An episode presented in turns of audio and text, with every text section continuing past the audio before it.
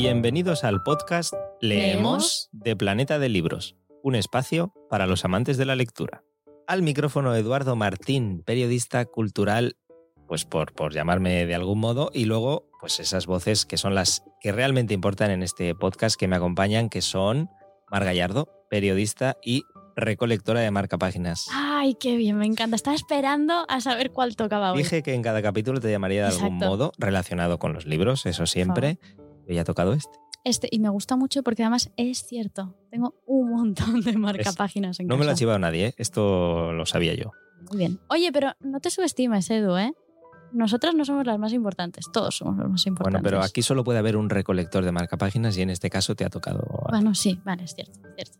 Y al otro lado de la mesa tengo a Andrea Izquierdo, que seguramente muchos ya la conoceréis por su mote, Sí, seudónimo en las redes, eh, Andreo Rowling, escritora e influencer literaria. Me encanta esto de influencer literaria. Cuéntanos un poco más en qué consiste esta etiqueta. Bueno, eh, consiste básicamente en que eh, recomiendo libros particularmente juveniles en las redes sociales. Lo ha dicho Bueno. así, muy sencillo, parece todo muy fácil. Sí, No lo es. nada, coge ahí una grabadora y dice, venga, libros de literatura juvenil. Muy bien, claro que sí, porque los jóvenes también tienen que leer y por eso eh, están también invitados a este espacio que hemos dicho que es para los amantes de la lectura y eso que significa que os vamos a recomendar libros, muchos libros, todas estas novedades que van a llegar en los próximos meses, así que eh, no lo dudéis, escuchadnos con papel y boli a mano para apuntar todas las recomendaciones que os hagamos. Bueno, a Con ver, tinta. también mm, a- aceptamos aplicaciones de móviles, Ah, bueno, aplicación sí. de notas, Bueno. siglo XXI, Cierto. chicos. Bueno, modernos, con sus aplicaciones. Mira, da igual como lo hagáis, como si lo esculpís en piedra, lo importante es que os quedéis con estos libros de que os vamos a hablar, porque además se acercan fechas señaladas en las que eh, no solamente es importante leer, sino también regalar libros. Tenemos El mejor regalo del mundo. El mejor regalo del mundo también para nuestro padre. Esto me ha quedado así como muy de, venga, también para nuestro padre. ¿Por qué? Porque es el Día del Padre. El 19 de marzo se acerca el Día del Padre. Yo lo llamo el día de dejarlo todo para el último momento. ¿Qué regalamos? ¿Qué hacemos? Dios mío, lo hemos dejado todo para el último instante. Bueno, pues podemos regalar un libro y hoy hemos pensado varias propuestas que vamos a compartir con todos vosotros y vosotras. Pero no lo vamos a decir aún. Oye, gracias por decir el día porque nunca me acuerdo. 19 de marzo, el Día del Padre. Y también Semana Santa, que es un momento para disfrutar de la lectura por ese maravilloso descanso que todos nos hemos ganado en vacaciones. Para los que no tengan vacaciones porque tienen que currar, pues a ellos les animamos también, pero ¿cómo lo hacemos? Con libros. Con libros en el sofá, en la cama, donde sea, en el banco del parque de al lado de casa, pero leyendo y descansando y aprovechando este merecido tiempo libre. Aprovechando que estamos en ese mes de marzo y ese Día Internacional de la Mujer Trabajadora, así que aprovecharemos también para, para recuperar algunos de los grandes nombres de la historia de la literatura.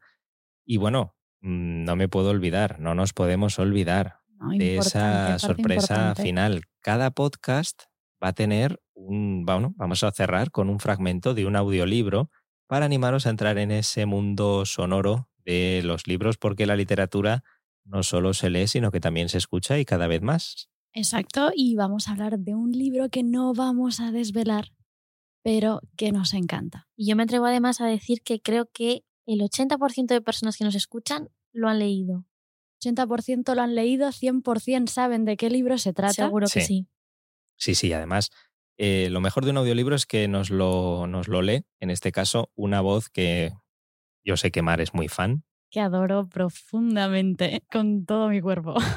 Así que nada, esperad para esperad a ese final, a ese cierre, en el que os dejaremos con, con esa voz de la que habla Mar y con ese clásico contemporáneo que no os queremos desvelar. Bueno, eh, contadme. Hemos dicho que vamos a hablar de muchas novedades. Eh, por hacer esto con un poco de orden, dejar que la gente tenga tiempo y coja sus aplicaciones o sus cuadernos o sus Ya cosas para apuntar. preparada para se dejen los algo. pulgares Sí. allí en el teclado. Podemos empezar, si os parece, con eh, qué podemos regalar a esos progenitores que ya lo sabemos, que están esperando un libro porque quieren que le regaléis un libro y no sabéis cuál regalarle. Pues sí, es que se acerca el Día del Padre, como decíamos, Edu, que no se te olvide, apúntalo bien en el calendario, en el de papel y en el del móvil, porque se acerca el 19 de marzo Y yo os quería preguntar, ¿qué sois más? Eh, ¿De preparar con tiempo el regalo o de dejarlo para el último momento? Yo es que me pasa con los libros que a veces, aunque no se, aunque no esté cerca del, del cumpleaños o de la fecha de regalo, ya sé que lo quiero regalar. Entonces luego miro en el calendario, ¿cuándo puedo regalarle a esta persona este libro? O sea que voy con tiempo en realidad. Me he liado mucho con la ¿eh? respuesta, pero me has entendido, ¿no? Mar, dime que tú eres de las mías. Yo soy más de las tuyas, la verdad. A, a no ser eso, que me caiga del cielo un libro que sé que le va a encantar a mi padre y ya me lo guardo de antemano, yo creo que el 16 de marzo o así empiezo a preocuparme. Entonces empiezo a buscar como una loca. Bueno, y luego que, que a tu padre le puedes regalar un libro, aunque no sea el 19 de marzo. Quiero decir, no, siempre. no, no os privéis de regalar libros. Yo hace poco le regalé un libro. Muy bien. Bueno, y como ya sabéis Porque que yo soy mucho de aplicaciones y de redes sociales, yo os traigo una recomendación eh, a vosotros dos y a todos los oyentes de, de este podcast Leemos. Y es eh, el nuevo libro de Carlos Ríos, que se llama Cocina, Comida Real. Si no sabéis quién es Carlos Ríos, tenéis que estar más en las redes sociales. Voy a estar aquí. Esta va a ser mi misión en este, en este podcast. Y es que, bueno, Carlos Ríos es todo un fenómeno en las redes sociales. Es un dietista, nutricionista onubense y es el principal impulsor del movimiento del real fooding en España. Pensaba que ibas a decir el movimiento pro edamame. También. También. Bien. Sí, esto es como sinónimo, ¿no? De Exacto. Y una el cosa con otra. Movimiento antiprocesados, movimiento. La verdad es que nos ha enseñado muchas cosas, es. Y Carlos es que en Ríos. su cuenta de Instagram eh, está a punto de llegar a millón y medio de seguidores y bueno, en Prácticamente este- como yo. Sí, Nada. Yo Nada, una ahí. cosita, pues como yo también. Andrea ¿no? está más cerca, Andrea libros está más juveniles. Eh, bueno, yo recomiendo libros y él lo que recomienda es llevar un estilo de vida basado en evitar los productos ultraprocesados y reivindicar la comida de nuestras abuelas. Y todo esto lo podemos encontrar en el libro con ideas eh, para saber cómo cocinar toda esta comida, porque a veces tenemos toda la información y decimos, vale, pero ahora ¿cómo la hago? Pues bueno, con este libro todos los padres ahí cocinitas para empezar a hacer esas recetas de real fooding. A mí es lo que me faltaba, ¿eh? después del Come Comida Real, que es donde nos contaba todo esto de dejar los ultraprocesados, despertar del Matrix, que me encantaba esta referencia que hacía Matrix, me faltaba el libro con recetas. Y ya lo tenemos. O sea, ¿se lo vamos a robar al padre? Sí. Obviamente. No, claro, y además eh, tiene la capacidad de hacerte sentir mal porque no comes bien, pero te hace sentir mal con gusto. O sea, lo que estás es aprendiendo. Así que ahí queda esa recomendación cocina, comida real de Carlos, de Carlos Ríos. Yo, si me lo permites, Andrea, el que quería recomendar, además, es una novedad de hace muy poquito porque se acaba de fallar el premio Biblioteca Breve, el número 62, nada más y nada menos, y ha ganado Noche y Océano de Raquel Taranilla, que eh, sabemos, y ahora más nos va a explicar por qué, que al que le guste el cine esta novela le va a gustar. Sí, porque parte de una noticia que fue verídica, en realidad, y es que de un día para otro, de la noche a la mañana, desapareció el cráneo embalsamado de Murnau, del director Casi de cine mudo, canta Nosferatu. Sí, sí, entonces este es un poco como el punto de partida de toda una, un- toda una historia que tiene como protagonista a una profesora universitaria que tiene mucho en común con su autora, Raquel Taranilla. Mira que seguramente me esté equivocando porque hay millones de libros en el mundo, pero no recuerdo nadie que haya novelado este, este robo del cráneo de Murnau, así que gracias es que no. Raquel Taranilla y enhorabuena también por ese, por ese premio. Noche y Océano, un regalo perfecto, yo creo que para todos los padres amantes de, del séptimo arte y de la lectura. Yo he dicho que al- hasta el 16 de marzo por ahí no me pongo con el regalo, pero es que este año lo tengo muy fácil, tan fácil que estoy dudando entre dos. A ver, A ver, os cuento. ayudamos. Mi padre eh, es historiador, estudió historia en la universidad y le encanta la historia. Ah, ya sé. Entonces, eh, dudo entre dos libros. Uno es la segunda parte de Yo, Julia, que es Julia retó a los dioses, de Mm. Santiago Posteguillo, Premio Planeta 2018, que ahora acaba de sacar esta segunda entrega con Julia Domna, la emperatriz romana, como protagonista. Ah, Qué gran autor y qué gran personaje. a que sí, a que sí. Qué gran personaje que tantos no conocíamos y nos ha descubierto Santiago Posteguillo porque Julia Domna era, fue mujer de, de Séptimo Severo, del emperador Séptimo Severo y madre de Caracalla, que a estos dos los conocemos, pero a Julia Domna, que fue un poco quien en realidad desde la, desde la oscuridad y desde el segundo plano creó esta dinastía, no la conocíamos. Y Santiago Posteguillo nos la ha descubierto a muchos. Seguramente muchos sí que la conocíais, pero, pero bueno, la verdad es que yo estoy encantada de, que, de haberla leído, de haberla descubierto. Y me atrevería a decir que el otro con el que dudas, porque ha dicho lo de la historia, es la madre de Frankenstein, de, Almudena. Almudena Grandes. Sí, tengo que decir que en casa hay como una, una, batalla entre mi padre y mi madre a ver quién es más fan de Almudena Grandes. Y de, Suele de- pasar. Exacto, y de sus episodios de esta guerra interminable. Que, que ya va por la quinta entrega de seis, que lo tenía Almudena Grandes muy claro que serían seis entregas. Esta es la quinta, La madre de Frankenstein. Y me encanta lo que me decías tú antes, Edu, que me contabas un poco la historia y el por qué. Claro, y sobre todo de la madre, ese título, exacto. porque a mí me ha dejado a cuadros. Sí. De hecho, antes nos hemos pasado por su mesa y los compañeros de Tusquets nos han dejado el dossier que han enviado a la prensa sobre esta novela. Y la verdad es que es una historia entre escalofriante e interesante, porque lo que ha hecho Almudena con esta serie de novelas es adentrarnos, ni siquiera nos cuenta la historia, nos adentra en la historia más reciente de España, en este caso la, la posguerra, y nos va a contar la historia de Aurora Rodríguez, que es eh, una mujer que una, un buen día, bueno, asesina a su hija, asesina a sangre fría a su hija. Al día siguiente ella se, se entrega y el primer, al principio la encierran en, en la cárcel, pero también por una mala actitud con, los, eh, con el resto de prisioneros y con los carceleros, etcétera, la acaban ingresando en un manicomio.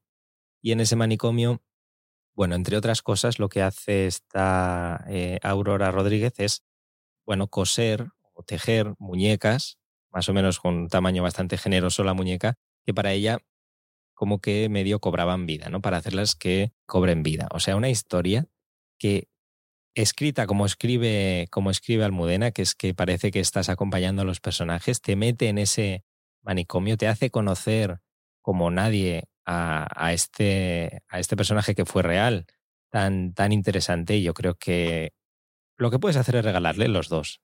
Sí, sí, lo estaba pensando. Porque en lo que se lee uno, tu madre puede también leer el otro. Exacto, mi madre empieza por Almudena, mientras mi padre se lee a Santiago Posteguillo y luego yo, yo creo que pueden hacer intercambio perfectamente.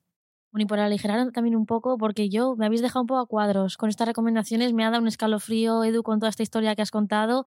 Yo, a ver qué os parece eh, esta propuesta también que traigo de un autor italiano, Walter Riso, que es doctor en psicología, especializado en terapia cognitiva con maestría en bioética, y es un libro que se llama El coraje de ser quien eres. No sé si conocéis al autor, habéis oído hablar de él. Sí. Eh, en este libro, eh, él parte de un principio básico que es que para poder crecer como persona hay que ser primero libre interiormente, es decir, hay que pensar, hay que sentir, hay que actuar según los propios valores y principios de cada uno, es decir, que sobre uno mismo solamente mandas tú. Y me ha gustado mucho, mucho este mensaje y creo que también sería un regalo muy interesante, ¿no? Para hacer esta especie de introspección hacia adentro.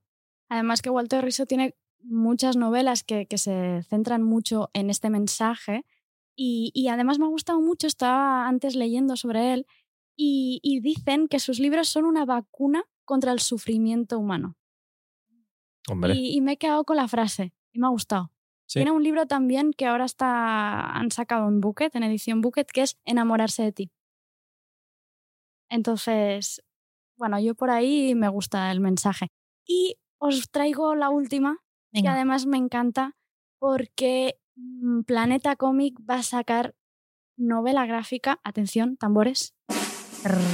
Bien, gracias, gracias, Andrea.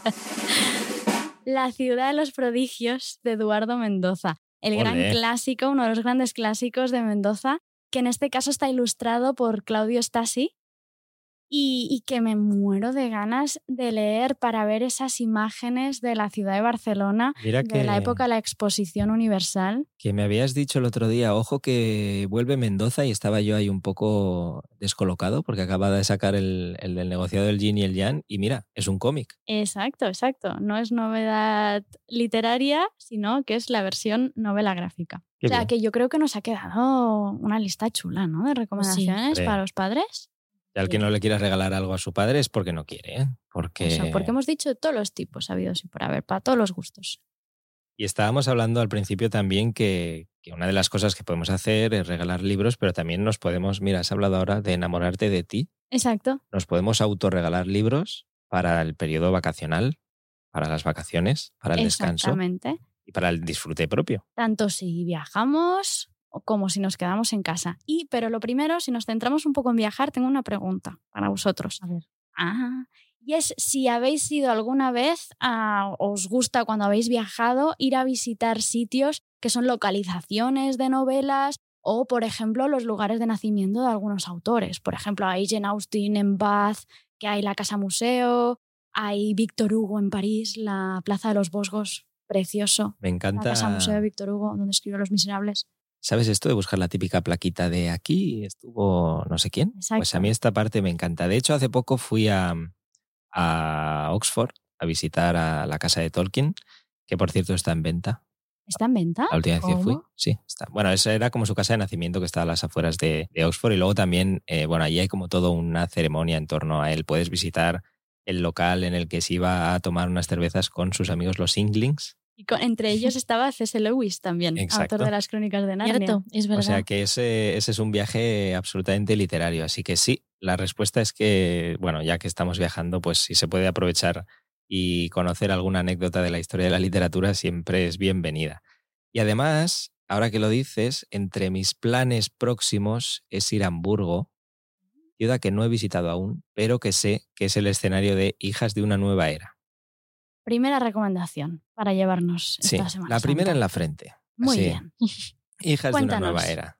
Atención porque es nada menos que el inicio, la primera de una trilogía. Y es la historia de cuatro amigas, cuatro mujeres, que, bueno, a través de su amistad, la autora Carmen Corn lo que hace es recorrer el siglo XX, que el siglo XX, pues eh, tranquilo, tranquilo no fue. Entonces, estos personajes claramente diferenciados, pues a través de sus propias batallas van enfrentándose a ese convulso siglo ambientado en Alemania, os podéis imaginar por dónde, por dónde Van los tiros. Sí.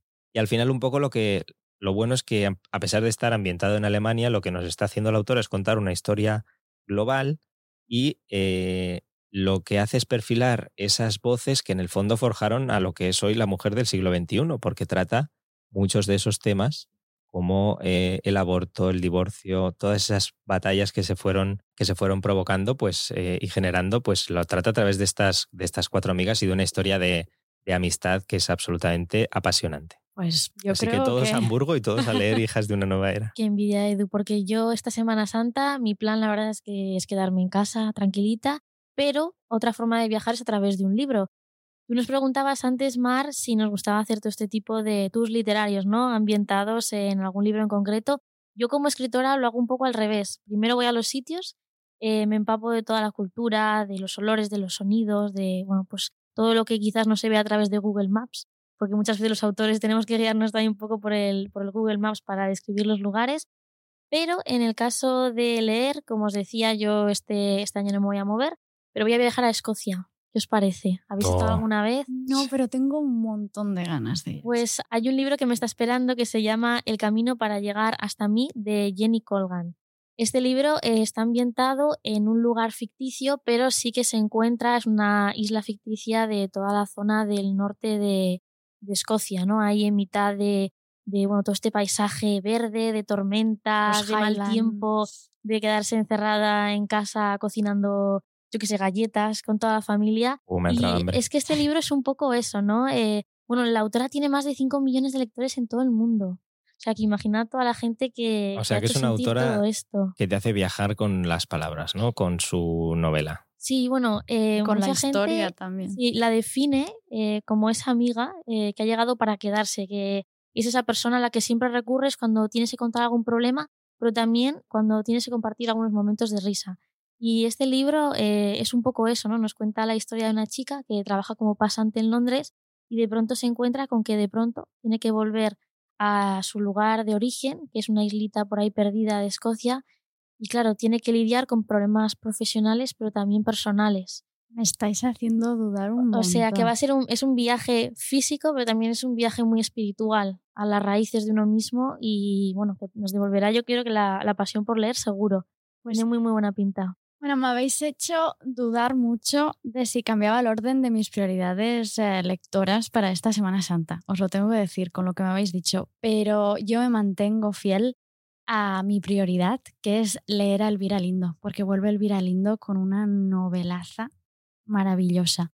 Yo, Elvira Lindo, solo por haber creado a Manolito Gafotas, Que acaba de cumplir 25 años. que acaba de cumplir Gafotas. 25 años, Sí, yo ya a esta mujer se le puede hacer una estatua directa. Héroe de todos nuestros colegios. Exacto. Sí. Mira, Entonces- ahí fui millennial. Bien, y me hice la foto de stories con el... Ah, Con sí. el filtro. Con, el filtro de Instagram, Manolito. Manolito Gafotas. Exacto. Que Muy si no lo visteis, esperaros porque seguro que aparecerán más de esos filtros. Me vuelvo a la novela porque realmente se lo merece y es que se titula A Corazón Abierto y en ella nos cuenta la historia de sus padres, en realidad, cómo se conocieron y todas un poco las luces y sombras del pasado del- de este país que, en el que compartieron y en el que crearon su relación. Ella convierte a sus, sus padres en personajes literarios ¿no? y nos aproxima a ellos y a esa tormentosa relación que es apasionante y que no me la voy a perder por nada del mundo. Pues Hombre. tomamos nota. No, desde luego no merece menos. Oye, y no nos podemos olvidar tampoco de la poesía. Con, hay una colección de Austral Poesía que es una auténtica maravilla y que nos trae clásicos como son Poeta en Nueva York de Federico García Lorca y eh, Soledades Galerías y otros poemas de Antonio Machado. Así que una manera de descansar en Semana Santa celebrando el Día de la Poesía, que es el 21 de marzo. Oye, ya que me, me habéis puesto esta etiqueta de influencer literaria, ¿puedo meter mi, mi pequeña cuña de recomendación juvenil? Por favor, Hombre. ¿Me por favor, por favor. Bueno, bueno. Y es que eh, yo traigo un libro que estoy súper emocionada por leerlo y se trata de La promesa de Julia de Blue Jeans. Sí, eh, probablemente parte. conoceréis, sí, muchas personas a este autor. Es la tercera parte de la trilogía de La chica invisible. Yo soy súper fan de sus novelas. Además, este libro dicen que es más Blue Jeans que nunca. Entonces, bueno, por fin se cierra la historia de la chica invisible, vamos a conocer todo lo que ha pasado. Bueno, después de tanto tiempo esperando esta novela, la verdad es que yo me moro de ganas, un autor que yo siempre recomiendo mucho porque retrata los problemas reales de los jóvenes de una forma muy sincera y muy cercana. Y además que trata muy bien con las redes sociales, porque Hombre, tengo que decir que me encantó cómo enseñó y cómo mostró la sinopsis de esta última entrega de La promesa de Julia. Hizo un directo en Instagram en el que sum- se sumó un montón de gente y allí él en directo contó toda esta sinopsis y este, esta última entrega de lo que le depara a Julia. Pues sí. Desde aquí un beso muy fuerte a él porque estoy segura de que nos estará escuchando en algún momento. Qué bien, pues eh, nos está quedando una lista completa, completa. Tenemos sí. cómic, tenemos poesía, tenemos eh, literatura juvenil, tenemos viajes a la historia al siglo XX y a Hamburgo con Exacto. hijas de una nueva era. O sea, nadie yo creo que se puede quedar sin, sin libro que leer, que recomendar, que regalar y que lo que quiera, que bueno, para eso estamos aquí en este, en este podcast. Pero también queríamos, hemos dicho antes, hablar un poco también, gracias al contexto en el que estamos, pues algunas curiosidades y, y yo creo que incluso, bueno, en realidad siempre estamos hablando de recomendaciones literarias, así que obviamente vamos a hablar de libros, pero lo vamos a hacer un poquito de manera especial porque en pleno marzo, con ese Día de la Mujer Trabajadora que, que comentábamos, pues yo creo que está bien que recuperemos algunos nombres de grandes autoras. De hecho, yo creo que es obligatorio que mencionemos el proyecto que, que acaba de sacar Seis Barral, que es ese proyecto en el que están recuperando algunas de las obras preferenciales para traerlas al presente, esos nuevos públicos, esos nuevos lectores y además dando visibilidad a las propias novelas y a los propios autores que en su día fueron autores, pero resulta que las creadoras originales son autoras. Y esto lo muestran muy bien en las cubiertas de esta colección, porque aparece, me encanta, es una maravilla, porque está el nombre del autor masculino tachado y encima en grande y cambiando la tipografía, que es algo que rompe un poco con, con el estilo de Seis Barral normal de, la- de las cubiertas, y esto está súper bien. Es un mensaje muy claro, yo creo también, exacto. también para ese nuevo para ese nuevo lector. Así que nada, ya, ya se han publicado eh, la novela de, voy a intentar pronunciarlo mal, Venga, venga. Suerte. Amantine Lucille Aurore Dupin, Bien, bien. que es Yo creo que eh, el nombre real, la persona real, la mujer que está detrás del seudónimo de George Sand, que eh, acaba de publicar Indiana, Seis Barral, y Matilde Scherner, que publicaba con el seudónimo de Rafael Luna, Ocasio Aurora también de Seis Barral. Al final, eso, mujeres que han tenido que eh, batallar su, independencia, tanto literaria como política, como económica, para poder, para poder publicar y para que se las reconozca como lo que son, como grandes, grandes escritoras. Y no vamos a olvidar aquí mencionar a las hermanas Bronte, que por cierto, ¿sabíais que sus seudónimos tienen una cosa en común todos ellos? Y es que eh, esas tres hermanas, Charlotte, Emily y Anne, lo que hacían era coger la primera letra de su nombre y la primera letra de su apellido y a partir de ahí creaban el seudónimo. Entonces esto, bueno, es algo que tenían que hacer porque en ese momento, claro, tenían que sortear todos los obstáculos que las mujeres tenían en su época para poder publicar un libro y para llegar a tener éxito. Mira, ahora que mencionas las hermanas Bronte, eh, es verdad que ya hoy en día, pues a Charlotte Bronte, a Emily Bronte, estos nombres los tenemos asociados, pero ocurre una cosa curiosa con que lo comentábamos antes, fuera de micro, con, con una autora, Marianne Evans, que mm, utilizaba el seudónimo de George Eliot y aún hoy se sigue... En películas, en escritos que hacen referencia o que se utilizan frases de, de su obra, la mayoría de veces se utiliza George Eliot. Y a mí me sorprende muchísimo no ver más escrito Marianne Evans. Pues mira, esto pronto lo, lo vamos a poder, se, se va a acabar o, o, o, vamos a contribuir un poquito más porque precisamente Seis Barral con esta colección, con esas portadas tan especiales que, que mencionabas, va, va a publicar en, a, a, Marianne Evans. Gran noticia y además dejadme por favor un pequeño inciso porque Andrea ha hablado de tres de mis autoras favoritas que son las hermanas Bronte, uh -huh. Charlotte, Emily y Anne Bronte, que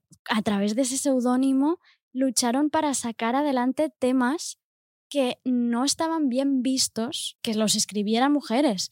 Eran temas a veces violentos, personajes mmm, extremados. Eso es. Se sí. hablaba de asesinatos, quizás, a abortos, incluso que comentábamos antes también con Edu. Y ellas lo lucharon y a pesar de primero utilizar el seudónimo, consiguieron publicar esas novelas que han acabado siendo grandes clásicos de la literatura.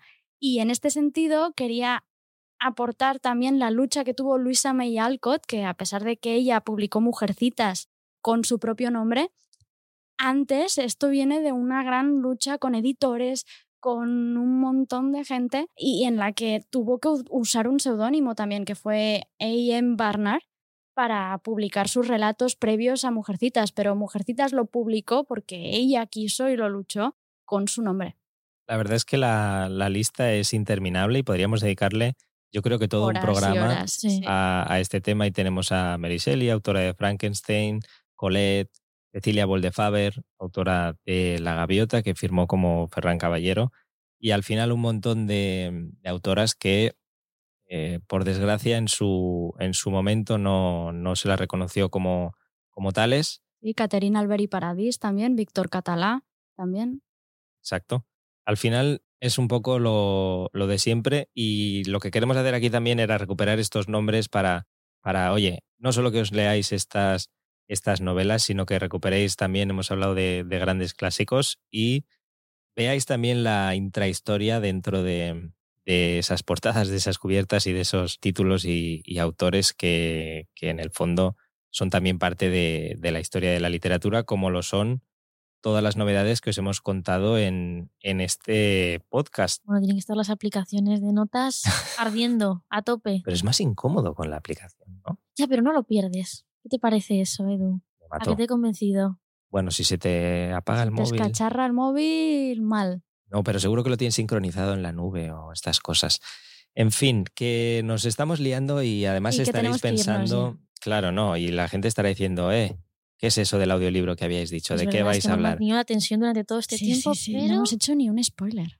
Ya no a ver, más. lo vamos a decir, pero antes, nos habéis escuchado. Os invitamos, por supuesto, a escucharnos en el capítulo 2, si esto os ha gustado, que nos valoréis, que nos comentéis qué os ha parecido.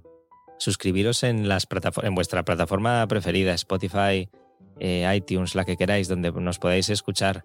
Y también eh, compartir, por supuesto, esta, esta charla que hemos tenido, esta, esta lista de recomendaciones, este repaso de recomendaciones que os hemos querido hacer, también recuperando a esas autoras. Así que lo dicho, nos vemos en el próximo programa. Desde aquí nos despedimos y por fin desvelamos cuál es ese clásico contemporáneo. Vamos a hacerlo como, como, como Mar era fan de la voz y tú has comentado lo del porcentaje que lo conocerán, pues así cada uno cuenta, cuenta una cosa. ¿Cuál es el clásico contemporáneo que vamos a escuchar ahora? Bueno, pues vamos a escuchar un pequeño fragmento de La sombra del viento, de Carlos Ruiz Zafón. Narrado por la voz de Jordi Buchaderas. El cementerio de los libros olvidados.